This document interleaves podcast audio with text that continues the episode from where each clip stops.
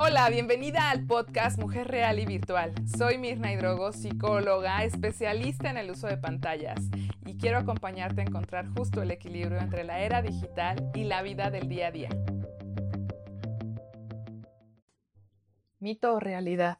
¿La pornografía es o no es algo que nuestros hijos ven?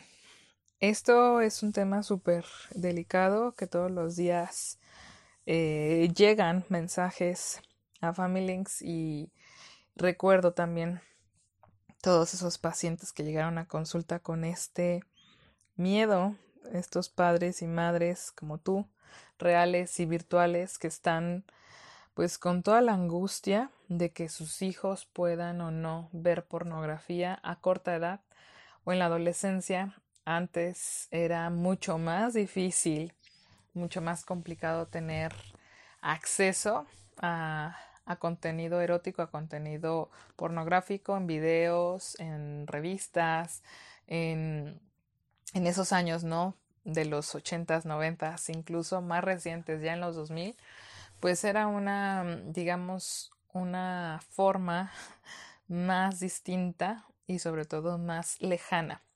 Ahora la pornografía la podemos eh, ver y tener a un clic, y no solamente nosotros, sino que también nuestros niños, niñas, adolescentes, jóvenes están a un clic de distancia y ese clic puede cambiar su vida. Así que hoy quiero hablarte de los tres pasos que tienes que dar para prevenir que, pues no solamente la adicción a la pornografía, sino prevenir el tiempo en el que tus hijos están ahora viviendo es un tiempo muy diferente al tuyo y si crees que ellos no la van a ver, ellos no tienen esa morbosidad, esa curiosidad, ellos te platican todo, ellos jamás estarían envueltos en esto. La noticia es que la estadística va de que la edad en donde un niño inicia por accidente o curiosidad a ver pornografía es a los siete años. Y sé que este número nos alerta, nos asusta, nos paraliza. Y la verdad es que no puedo decirte que, que no, no te sientas asustada ni que te sientas estresada o, o estés realmente pues congelada con esta estadística porque tienes hijos que muy probablemente superan a esta edad o si están en esa edad no quieres que estén pues en este momento viendo imágenes que ni siquiera puede procesar su cerebro, ¿cierto? Que ni siquiera mm, puede haber como un, un análisis real, no tienen la maduración y el desarrollo emocional, cognitivo, y que esto también tiene un impacto a nivel psicológico de manera muy contundente. Entonces, bueno, quiero darte el primero de estos para que puedas anotarlo, para que puedas llevarlo a la práctica y lo hables con tu pareja y que sepas que no estás sola. Lo primero es que los seres humanos somos seres sexuales, seres sexuados, seres que nuestra sexualidad está desde antes que nacer, de nacer, de, desde antes que lleguemos a este mundo en el útero, en el vientre de mamá, pues se define nuestro sexo y eh, tenemos pues un despertar sexual según la edad, según el niño, conforme vamos eh, creciendo y como vaya siendo el periodo de maduración de cada uno. Sin embargo, eh, la sexualidad está siempre presente. No quiere decir que vamos a hablar de sexualidad con nuestros hijos hasta que tienen 13, 14, 15 años, sino que entre más pronto hables con tu hijo, será mejor. Uno, porque no va a llevar a cabo ningún, pues, ninguna práctica distinta a, a lo que no conoce. ¿Y a qué me refiero con esto? Cuando un chico o chica comienza a preguntarse y a tener inquietudes, si no tiene información, pues va justo a investigar en Internet. Y entonces, cuando haga esta investigación o haga esta búsqueda, muy probablemente se encuentre con información que no tenga veracidad, que no sea contundente real, ni siquiera este pues tenga bases ni, ni tenga argumentos, simplemente encuentre tal vez blogs, videos, eh, de manera que son pues o falsos, exagerados o con contenido erótico pornográfico. Entonces, lo primero es que si tú no hablas de sexualidad con tu hijo nombrando las partes de su cuerpo como se llaman, si no hablas con tu hijo, con tu hija de manera sana, natural, de su cuerpo, de las sensaciones, de los, ahora sí que los momentos en donde más podemos conectar con la sexualidad, pues es en todo momento. Luego podemos creer, bueno, compro un libro de sexualidad o cuando se esté, se esté tocando o se esté bañando o qué hago. Entonces lo primero es que eh, pues te des cuenta que en tu historia hay momentos eh, donde seguramente algún adulto, tus padres, tus eh, profesores, qué sé yo, te dieron un significado de, de esto, de la sexualidad, del cuerpo, de cada uno de los conceptos que aprendiste. Entonces, lo importante aquí es no seguir esa herencia de creencias de si esto está bien, si esto está mal, si esto es sucio, si esto es, que eres un niño malo, eres un, niño cochino, etcétera, no, sino al contrario, el poder hablar del cuerpo como algo pues natural, incluso si en tu misma eh, creencia dentro de lo natural es algo pues como la luna, las estrellas, el cuerpo es natural y es sagrado. Entonces hay que cuidarlo, hay que honrarlo, hay que respetarlo. Y bueno, desde ese espacio hablarlo y, nada es a manera de ocultarlo. Entonces desde ese lugar es hablar con la verdad, decir lo que te gusta y lo que no te gusta. Y si alguien toca tu cuerpo, que ahí entraremos a otro tema, pero es simplemente hablarlo para que tu hijo no vaya y busque fuera de casa en un aparato fuera de casa es en internet, fuera de casa es con otra persona, pues esta información. Lo segundo va justo de esto que ya te estaba mencionando y es de que tú puedas estar realmente tranquila de que tu hijo te diga las cosas siempre y cuando tú no lo regañes.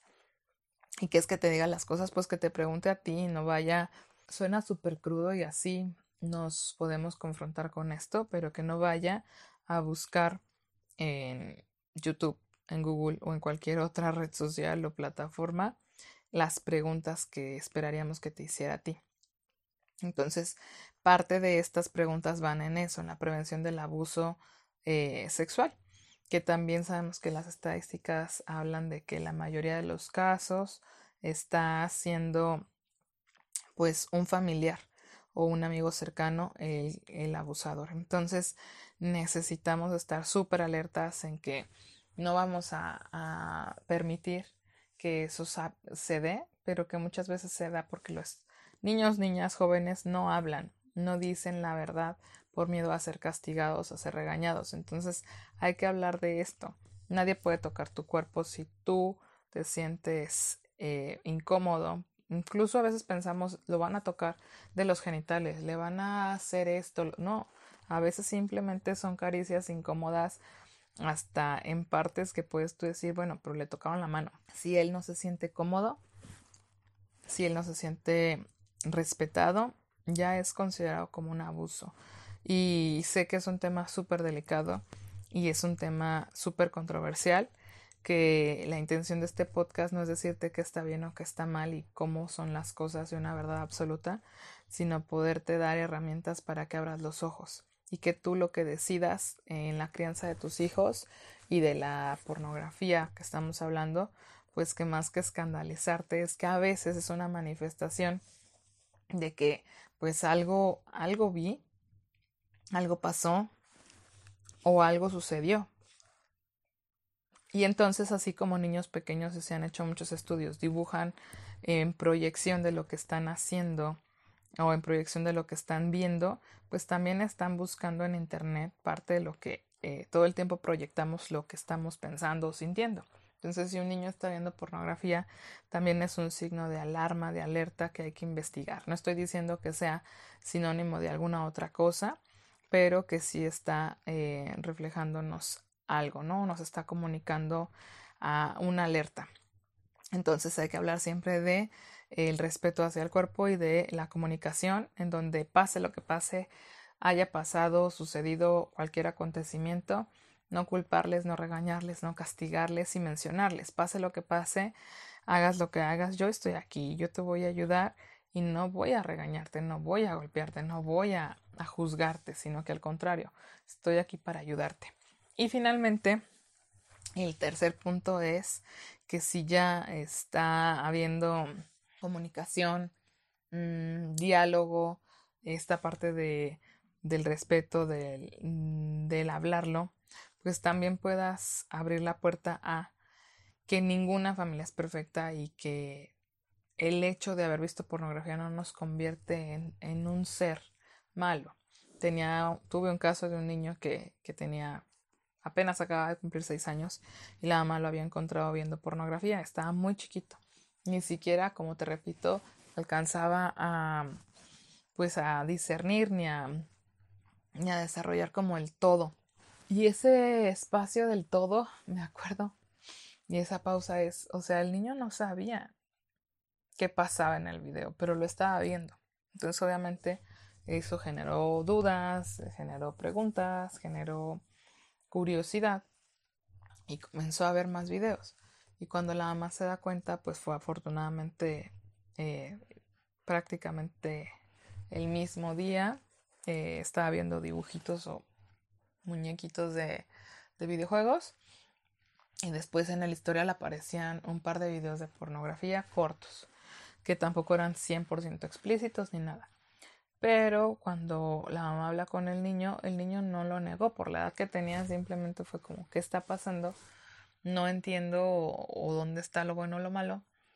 Pero eh, la mamá habló con él, pero el papá sí lo regañó. Entonces cuando hay este mensaje, entonces para él era como, ya no hay forma como de corregirlo, o sea, yo ya lo vi.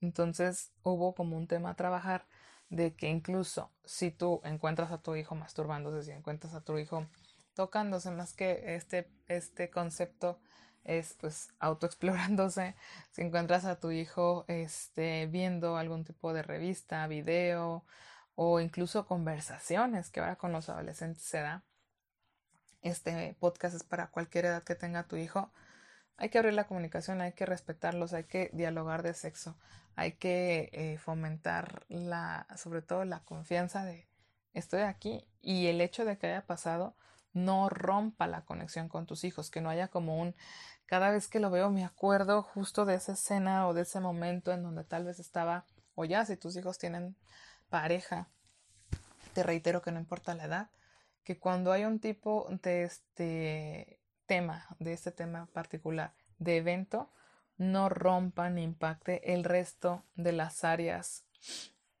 en donde tu hijo conecta. Social, emocional, mm, laboral, si yo fuera un, joven, académica, o sea, que no rompa eh, su autoestima, su valor como persona, como en su esencia, eso no es como una mancha que jamás se va a borrar. Al final o principalmente es que el hijo que tú tienes es tu gran maestro y que lo que haya o no pasado, tú sepas que lo primero es que tú también te perdones como mamá, como papá, a veces no nos perdonamos y seguimos atorados y estancados en el mismo dolor, en el mismo suceso, y eso nos separa de nuestros hijos, nos separa de nuestra pareja, nos separa de nuestro entorno, nos separa de nuestra luz. O sea que esa luz, nuestro brillo, nuestra magia, esa chispa que tenemos, es ser felices. Entonces, esta es la clave más importante, que ningún suceso mate o apague realmente esa vida que lo podemos nombrar o poner como un símbolo de luz, de magia, de chispa, de ese ser felices, pues es la vida. Que no apague la vida, que tus hijos hayan visto pornografía, no significa que la vayan a seguir viendo o que la vayan, les vaya a haber acabado la, la existencia y la infancia y la juventud. No, al contrario, es de esta oportunidad que podemos sacar para poder crecer como familia y unir lazos, unir vínculos, transformar la forma en la que nos comunicamos, transformar la forma en la que educamos, transformar la confianza, transformar eh, los acuerdos, transformar los límites, abrir los ojos, acompañar más, no solamente poner un control parental y listo, sino al contrario, estar ahí, hablar sobre esto, quitar como todos los prejuicios y tabús y sobre todo pues abrazar esa experiencia y darnos cuenta que no hay un culpable, no es como por culpa de esto o si yo hubiera, lo hubiera no existe y las culpas solamente nos aplastan. Así que desde ese lugar es perdónate, perdónalo, sánate, sánalo, libérate, libéralo y sigue adelante. Conecta y más que prohibir, castigar, regañar, acompaña, acompaña el proceso y que también es eso. Un proceso es un poco a poquito todos los días. Así que, pues te mando un beso gigante. Nos vemos en el siguiente episodio. Gracias por escuchar este podcast para ayudar a más familias a transformar sus vínculos y sumarse a esta era digital. Compártelo y te veo en Facebook, Instagram y YouTube. Abrazos virtuales.